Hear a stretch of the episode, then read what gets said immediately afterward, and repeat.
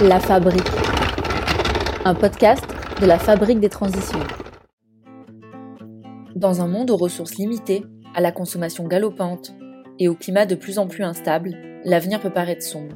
Surtout quand nos dirigeants politiques ne prennent pas toutes leurs responsabilités.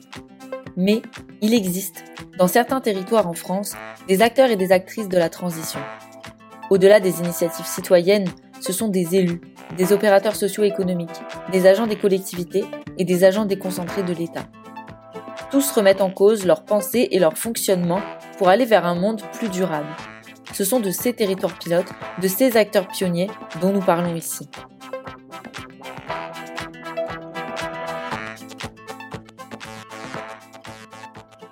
Pour ce troisième épisode, nous allons parler de nos détritus.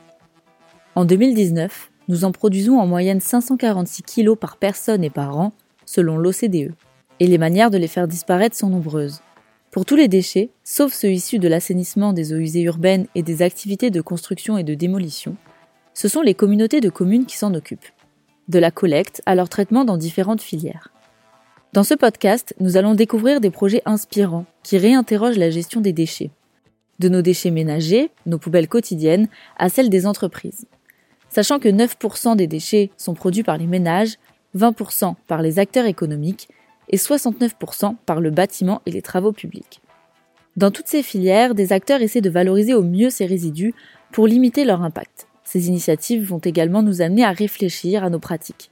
Car valoriser et réparer, c'est bien, ça pollue moins qu'enfouir ou brûler. Mais ne vaudrait-il pas mieux réduire un peu? On nous vend parfois les déchets comme de l'or dans nos poubelles. Grâce à eux, on peut faire de l'énergie, par exemple, ou reconstruire d'autres objets avec. Mais ces valorisations ont leurs limites. Surtout qu'à l'horizon 2025, tous les biodéchets devront être triés et valorisés. C'est-à-dire que chaque foyer devra mettre de côté ses déchets alimentaires et autres déchets naturels biodégradables pour en faire du compost, qui servira aux particuliers comme aux professionnels, ou qui sera utilisé par les méthaniseurs pour produire de l'énergie. Robert Verrière, maire adjoint de Reny, une commune rurale de 1700 habitants en Indre-et-Loire, a bien conscience de cette échéance. Le village a déjà mis en place un composteur commun dans le centre-bourg. Il souhaite maintenant créer un lieu de compostage accessible aux habitants, notamment pour qu'ils puissent y déposer leurs déchets verts. En campagne, évidemment, on a énormément de déchets verts. Et c'est vrai qu'on voit beaucoup de véhicules circuler pour aller jusqu'à la déchetterie. Souvent, à la déchetterie, bah, tout le monde arrive en même temps. Il faut y passer une demi-journée pour pouvoir déposer ses, déchets verts. Donc voilà, ça, ça n'est pas ça n'est pas pratique, pas adapté. Et puis en plus, d'un point de vue euh, environnemental, c'est un non-sens. Donc l'idée, c'est que euh, on mette euh, à disposition euh, un broyeur et que l'on puisse effectivement fabriquer finalement ces broyats et les exploiter et du coup les composter. Et à partir de là, donc bah, faire appel aussi à un partenaire qui agit dans, dans, le, dans le monde de l'insertion, créer de l'emploi et maintenir, je dirais, de l'emploi sur le village. Pour l'instant, euh, là, on n'en est qu'aux intentions.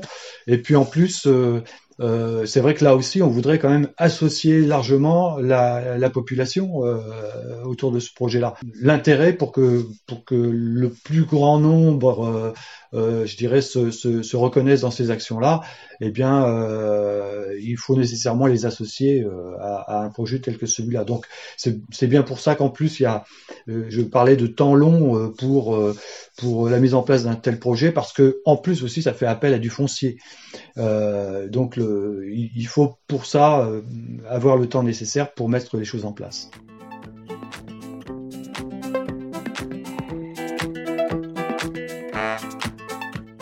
Nous allons maintenant écouter Stéphanie Couvreur.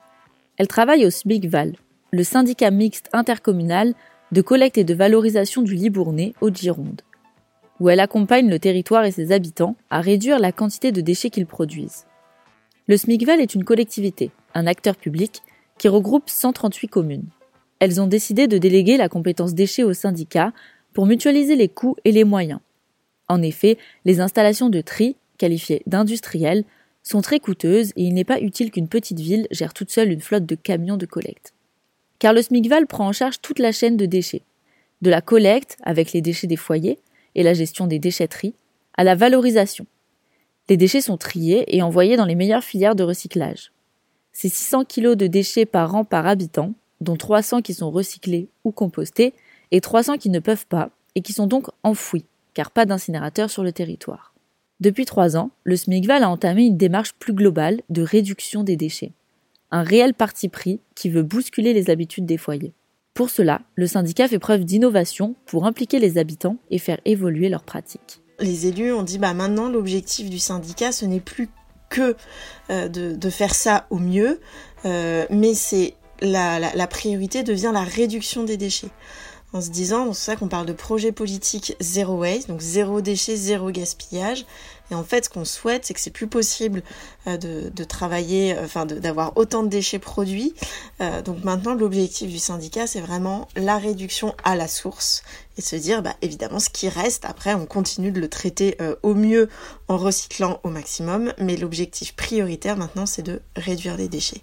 Ici, le constat, en fait, qu'on était un modèle qui était complètement à, bout de souffle, euh, donc à, à, plein de titres différents. Donc évidemment, environnementalement parlant, euh, société de surconsommation, euh, pénurie, euh, enfin pénurie des ressources.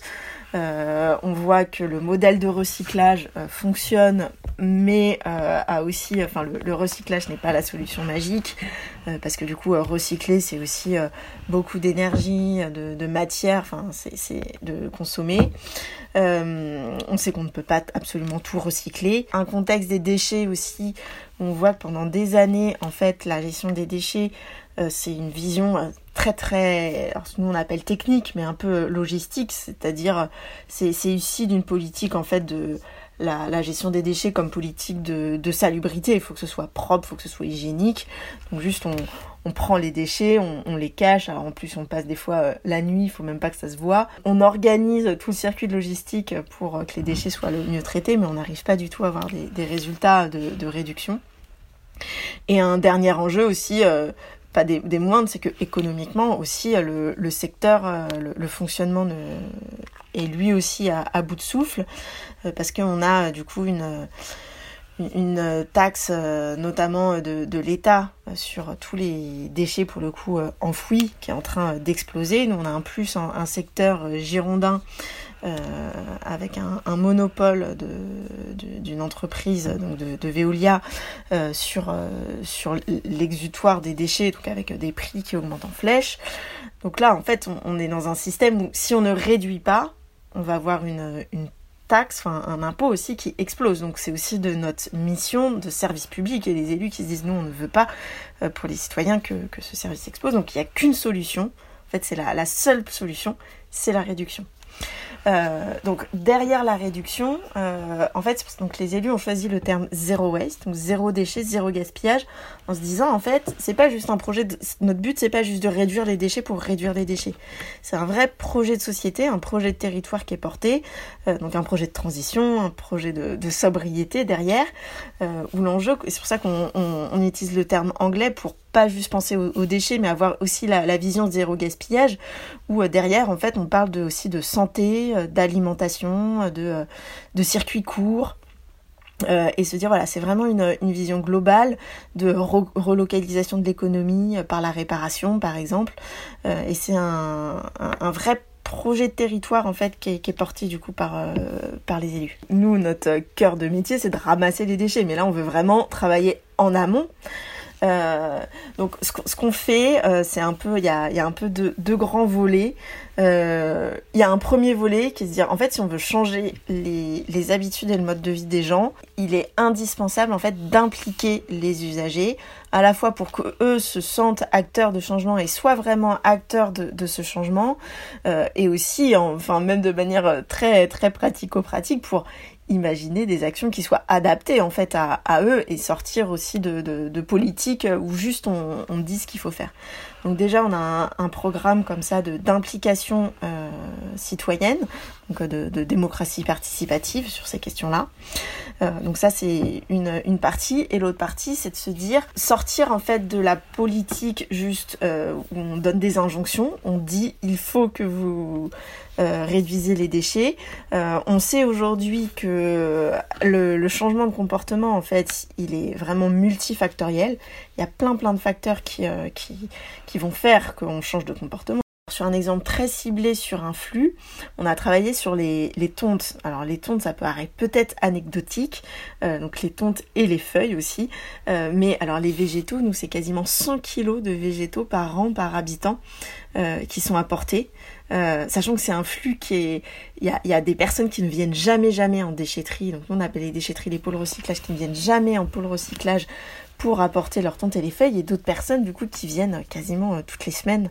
Euh, et, ce qu'on se dit, c'est c'est des végétaux qui sont très faciles à, traiter euh, à la maison et il y a un peu une, absurdité à les transporter à les transporter dans une remorque alors que c'est principalement de, l'eau et que pour le coup derrière en fait ça coûte ça coûte assez cher à traiter. Nous on, a fait des, des coûts alors c'est quand on prend l'ensemble des coûts mais une remorque de tonte c'est dans les 70 euros de, traitement derrière pour le SMICVAL. Donc en fait, c'est aussi extrêmement coûteux, euh, avec en plus derrière des enjeux de, de, préservation de la matière organique, de préservation des sols, euh, de lutte. donc on est, on est quand même dans, dans le sud-ouest, donc euh, l'été, il peut y avoir de la sécheresse. Donc sur les tontes, on a, on a eu un accompagnement d'un expert qui fait à la fois du, design et de la psychologie comportementale, qui est vraiment allé à la rencontre des usagers en pôle recyclage et après avec qui on a mené donc toute une série euh, d'ateliers en fait qui nous a mené à, à faire tout un plan d'accompagnement du coup euh, des usagers euh, sur euh, la réduction des, des tontes. Euh, donc in fine à l'été prochain on va carrément interdire en fait l'apport de tontes en déchetterie euh, mais l'idée, c'était de se dire, en fait, on peut pas juste interdire pour interdire. Il y a tout un accompagnement euh, qui, qui, est fait, donc euh, pas mal d'outils de, communication, de la présence sur site, des messages qu'on envoie quand les, parce qu'il y a toute une partie de prise de rendez-vous, donc quand les gens prennent rendez-vous, ils ont des petits messages, etc. et bon, vraiment, l'enjeu, c'est d'accompagner à la réduction, de commencer à faire changer aussi un peu les, les imaginaires sur qu'est-ce que c'est d'avoir un jardin, un beau jardin, qui n'est pas forcément un jardin euh, propre, euh, parfaitement euh, tondu, pour in fine du coup amener comme ça vers, vers la réduction.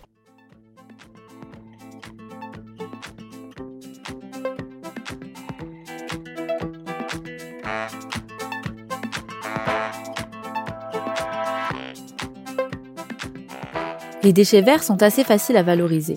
C'est l'un des premiers leviers qu'activent les collectivités pour entamer un cercle vertueux de consommation et de réutilisation. Comme à Metz par exemple, où les services techniques ramassent les feuilles mortes tombées sur la voie publique pour les envoyer en centre de traitement.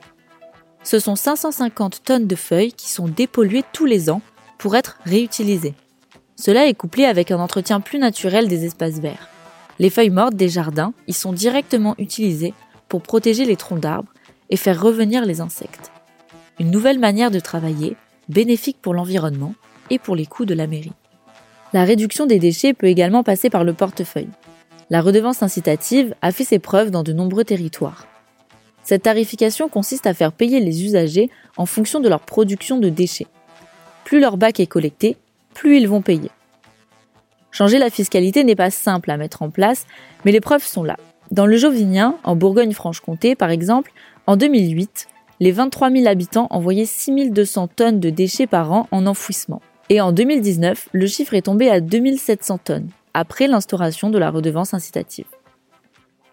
Les initiatives sont nombreuses en France pour réduire activement les déchets. Vous pouvez retrouver le détail de tous les projets cités et bien d'autres sur le site territoire-audacieux.fr. Rappelons-le, 9% des déchets produits le sont par les ménages, 20% par les acteurs économiques et 69% par le bâtiment et les travaux publics. Des collectivités réfléchissent sur ce dernier point à leur levier d'action. La ville de Miramas, par exemple, dans les Bouches du Rhône, étudie l'opportunité du réemploi des déchets du BTP issus des programmes de rénovation urbaine de la commune. Le projet est encore à l'état d'analyse, mais il pourrait conduire à la construction d'une plateforme de stockage et de réemploi des déchets du BTP. Ce projet fait partie de ce que l'on appelle l'écologie industrielle. Lionel Bruich est responsable territorial chez Ecopal une association mobilisée sur ces questions sur le territoire dunkerquois.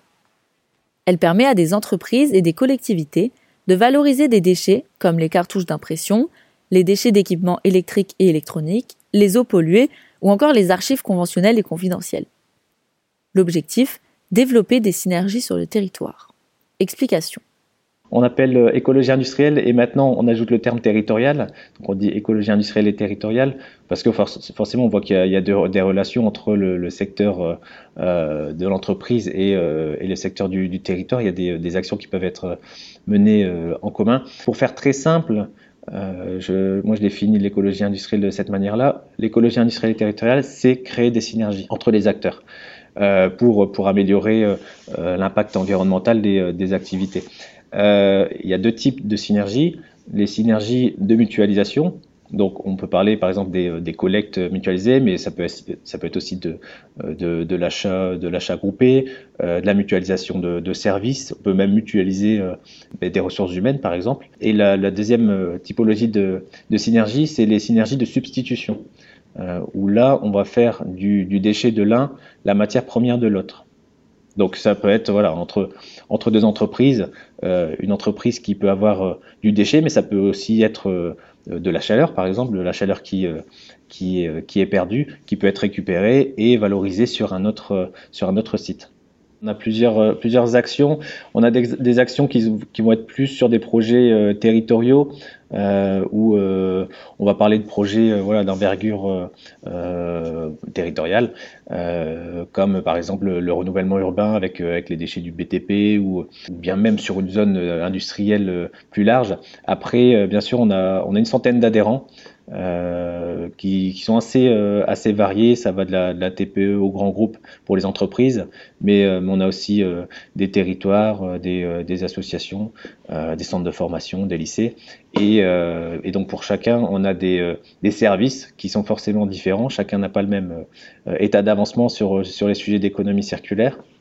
Sur la partie entreprise, par exemple pour, pour les grands groupes, euh, L'objectif, c'est pas de les accompagner euh, très spécifiquement sur les sujets des déchets parce qu'elles euh, ont des services dédiés et donc elles maîtrisent le sujet. Mais par contre, on va pouvoir les mettre en relation avec d'autres partenaires, que ce soit au niveau local, régional ou, même national, pour trouver des solutions de valorisation pour des déchets assez spécifiques. On est financé, c'est sûr, par le, par le territoire et on travaille forcément avec. On a des, on a des actions communes avec le, territoire. Tout à l'heure, je vous parlais du, du projet de renouvellement urbain. Il y a, il y a une partie des constructions qui va entraîner euh, qui, va entraîner des, euh, des, déchets, par exemple de, de, béton, de plate, de menuiserie. On travaille pour trouver les, filières de valorisation de, ces déchets et pour les filières qui n'existent pas, d'aller euh, d'aller essayer d'en créer une et d'en développer d'en développer une par, pour les menuiseries par exemple. et puis par contre, par rapport à l'habitant, on est moins, euh, moins concerné. Nous, on, s'arrête au monde, au monde économique euh, et au monde du, territoire de manière plus large. Mais euh, voilà, il y a des actions qui sont entre les deux, on va dire. Euh, par exemple, les commerçants. Les commerçants bénéficient la plupart du temps de collecte euh, du, territoire. Donc, c'est une collecte communautaire. mais pourtant, il y a des déchets qui pourraient être valorisés. Euh, là, on travaille par exemple sur le sujet des euh, produits coquillés, donc du type coquille Saint-Jacques, coquille, coquille d'huître, coquille de moule. Euh, et aujourd'hui, les poissonneries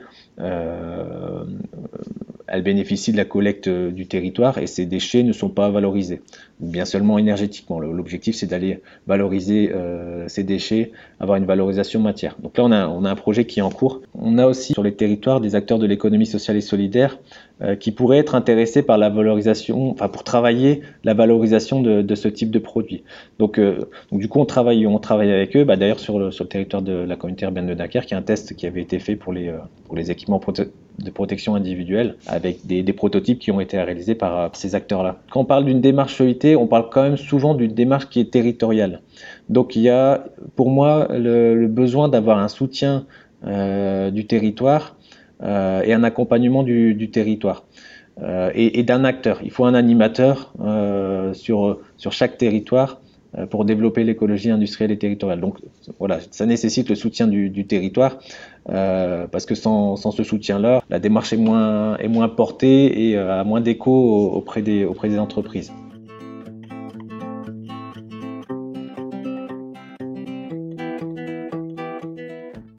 Pour terminer, accueillons Baptiste Mont-Saint-Jean, maître de conférences en sociologie à l'Université de Reims et auteur du livre Homo detritus, critique de la société du déchet. Il travaille depuis dix ans sur la relation entre nos sociétés contemporaines et leurs déchets. Il a étudié leur histoire, notamment en s'inspirant de travaux d'historiens qui ont travaillé sur le 19e siècle et qui ont montré que les déchets tels qu'on les entend aujourd'hui n'existaient pas. Il y avait des circulations matérielles permanentes et les résidus des uns étaient les ressources des autres. Les synergies entre les campagnes et les villes étaient assez évidentes. Synergie, économie circulaire, ce sont des termes évoqués par nos intervenants, et notamment au sujet de l'écologie industrielle. Qu'en pense Baptiste Monsaint-Jean Créer des filières pour utiliser nos déchets, créer de l'économie circulaire, est-ce une bonne idée? Quand on comprend l'économie circulaire, on dit, mais c'est évidemment ça qu'il faudrait faire depuis toujours, euh, boucler la boucle, se servir des déchets des uns, revenir à un modèle euh, pré-moderne de, de, production.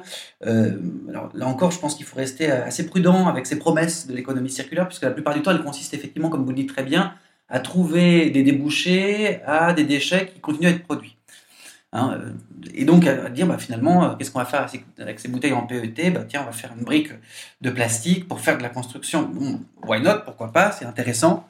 Euh, mais l'enjeu, du point de vue des limites écologiques dans lesquelles on est pris aujourd'hui, et, là je renvoie aux travaux d'Rockström, de, l'Institut de résidence de Stockholm, etc., il y, a, quand même beaucoup de travaux qui sont faits par des écologues très sérieux pour, pour démontrer ça. L'enjeu, il n'est pas tant dans le fait de boucler la boucle que de concrètement réduire drastiquement euh, nos impacts euh, sur les environnements. Et parmi cela, parmi ces impacts, la production de déchets, donc la production de biens euh, destinés à être recyclés, abandonnés, valorisés, enfin bref, quel que soit leur devenir, doit être drastiquement réduite.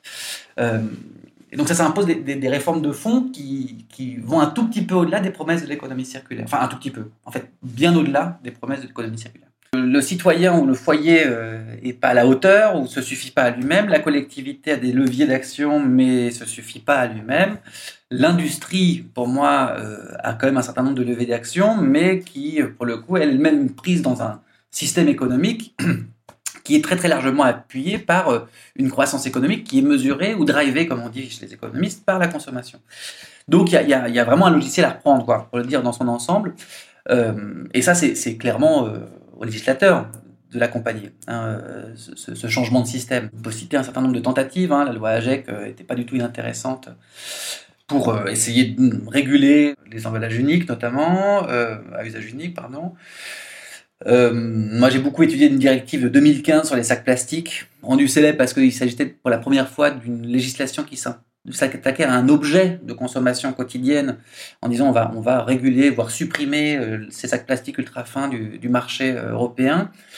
Euh, bon, le problème, c'est que ça a eu des effets pervers hein, aussi, cette législation, et que en, interdisant ou en régulant de façon massive ces, sacs ultra fins, on a d'un côté créé une sorte de, mouvement d'export de, la production domestique européenne vers des pays asiatiques notamment, et puis par ailleurs, on a développé le marché des PEBD, donc des, sacs en plastique euh, qui sont moins recyclables et plus toxiques, plus nocifs du point de vue de ses effets environnementaux.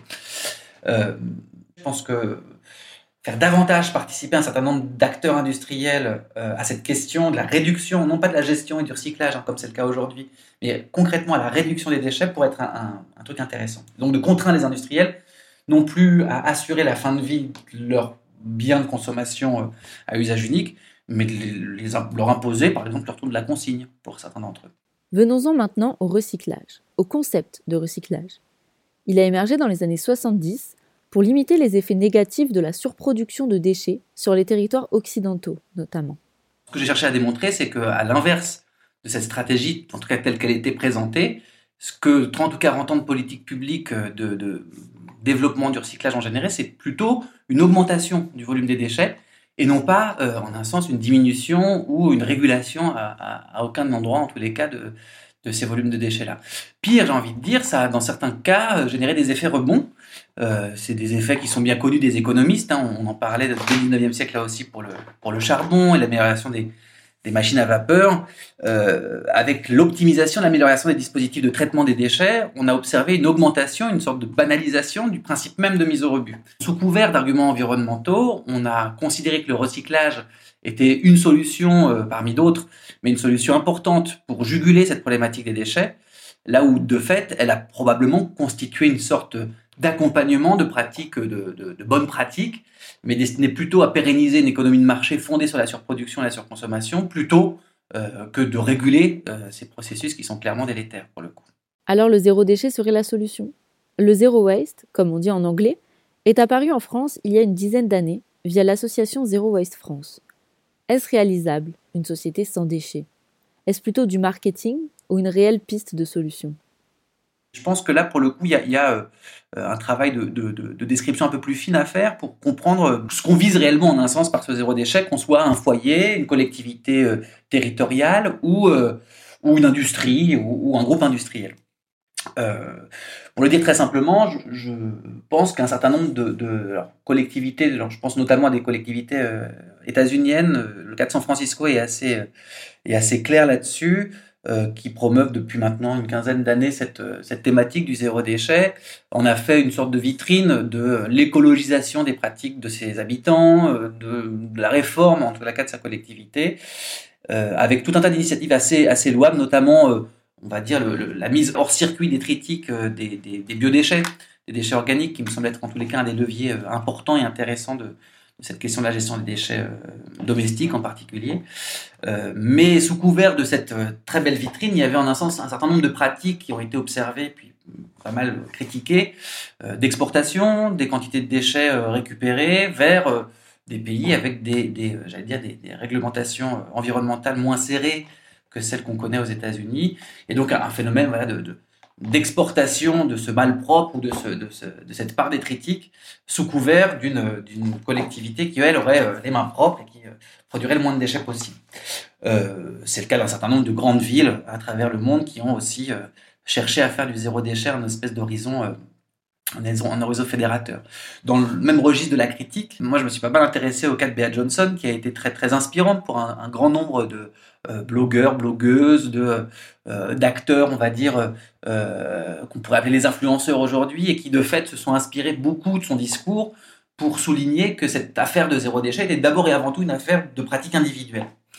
alors il y a plein de choses à dire sur Bea Johnson, sur, ses, sur, son, sur son business, en un sens du zéro déchet, sur la façon dont elle a fait elle a fait de cette thématique-là euh, euh, son activité professionnelle principale et, et de fait qu'elle ne remet pas tout à fait en question le consumérisme, pour le dire très simplement là encore. Là où il y a, j'allais dire un, niveau ou un, registre du zéro déchet qui m'a beaucoup stimulé, c'est celui qui est notamment promu par l'association Zero Waste Europe et qui accompagne les collectivités, notamment dans son travail de lobbying auprès de l'Union européenne, pour engager des transitions longues sur, sur cette voie. Alors, le zéro déchet, moi, ce terme-là me, pose plein de questions hein, sur le plan, euh, j'allais dire, euh, épistémologique ou de, ce que ça désigne, quoi. Euh, cette idée du zéro déchet, de plus faire de traces, etc. Je pense que c'est aussi une prolongation de l'hygiénisme du 19e siècle, mais ça, je le mets de côté pour simplifier un peu les choses. Il y a tout un tas de collectivités qui ont été accompagnées par l'association Zero Waste Europe pour penser des formes de réappropriation de la gestion des déchets et de repenser la chaîne intégrale euh, de production, consommation, mise au rebut à l'échelle d'une commune. Et ça, c'est vrai quand on prend, euh, quand on prend cette problématique de façon un peu plus holistique, en considérant que finalement, euh, quand une collectivité reprend la main sur son activité de gestion des déchets, qu'elle ne délègue plus ou moins en tous les cas des acteurs industriels privés cette part de la gestion, on se rend compte qu'il y, y, a des formes de leviers qui sont, qui, sont, qui sont assez possibles de mettre en place, assez faciles à mettre en place. Euh, c'est l'exemple de Capanori, l'instituteur du village, au moment où le contrat de délégation de service public pour son incinérateur, euh, enfin le centre de gestion de déchets euh, arrive à sa fin, s'entend avec le maire de la commune et reprend en main ce centre de gestion de déchets, et puis observe un certain nombre de problématiques, notamment la fameuse problématique de la brique Tetra La brique Tetra qui est omniprésente dans les gisements de déchets encore aujourd'hui et dont on ne peut rien faire. Hein, sur le plan euh, du recyclage, on oublie, c'est un, matériau composite qu'on ne peut pas euh, séparer. Euh, pour l'incinération, c'est assez peu. Les rendements de l'incinération d'une brique de lait ne sont pas très très intéressantes. Et donc, voyant l'omniprésence des briques de lait, comment on fait pour plus en avoir dans notre gisement hein, Dans notre tas de déchets collectifs. Et bien peut-être en, remettant en place un circuit court de distribution de lait avec des bouteilles consignées, avec les producteurs locaux de lait. Et donc, c'est toute la chaîne de production, consommation, mise au rebut qui est modifiée parce qu'on s'est mis à regarder les déchets euh, en bout de course. C'est un bon exemple. Mais alors, quels autres leviers peuvent actionner les élus? Parmi les leviers qui, a, qui, sont assez peu coûteux à mettre en place et qui sont euh, effectivement assez vertueux du point de vue de, alors je vais pas dire des volumes, puisque les volumes qui sont en jeu euh, sont parfois tellement gigantesque que, que c'est insuffisant, mais du point de vue de la sensibilisation des usagers, le fait que certaines collectivités accompagnent euh, des programmes de développement de ressourcerie, de recyclerie, euh, des repair cafés, euh, euh, qui encouragent euh, des associations qui font euh, de, de, la réparation du bricolage de vélo, ce genre de choses. C'est des petites choses, mais qui ont...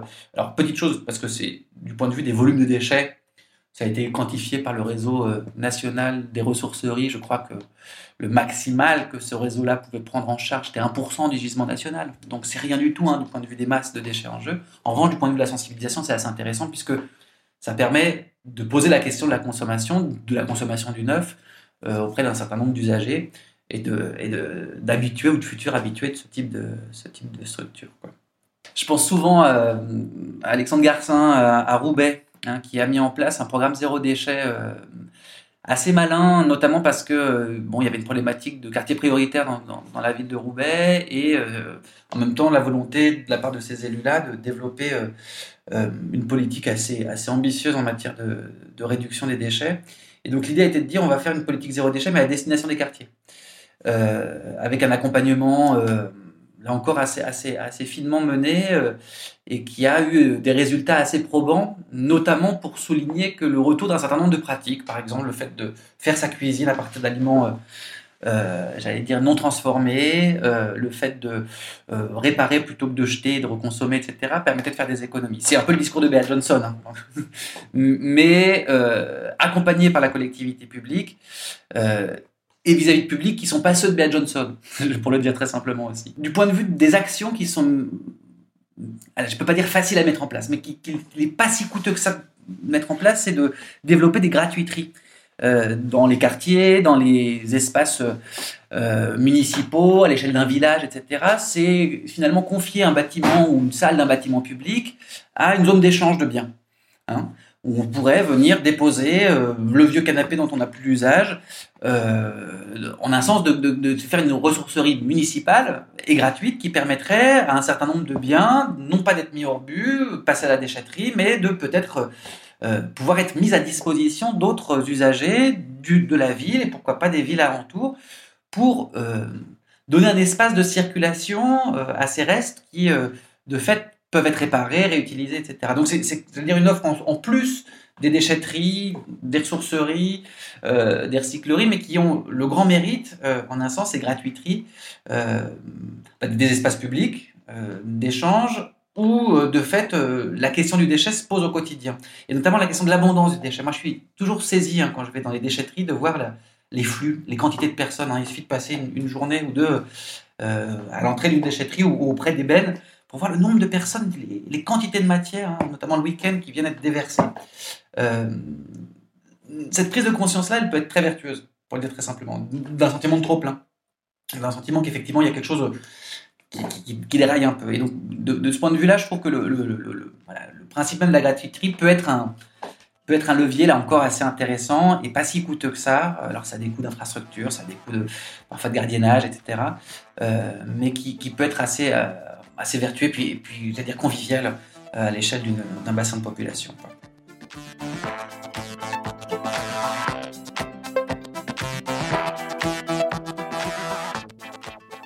C'est la fin de ce troisième épisode de La Fabrique. Le programme Territoire Pilote est financé et supporté par l'ADEME, l'Agence de la transition écologique, et la Fondation Crédit Coopératif. N'hésitez pas à partager le podcast. Dans les prochains épisodes, d'autres territoires et d'autres acteurs viendront nous éclairer sur la manière d'entrer en transition sur d'autres thématiques pour créer un avenir plus durable.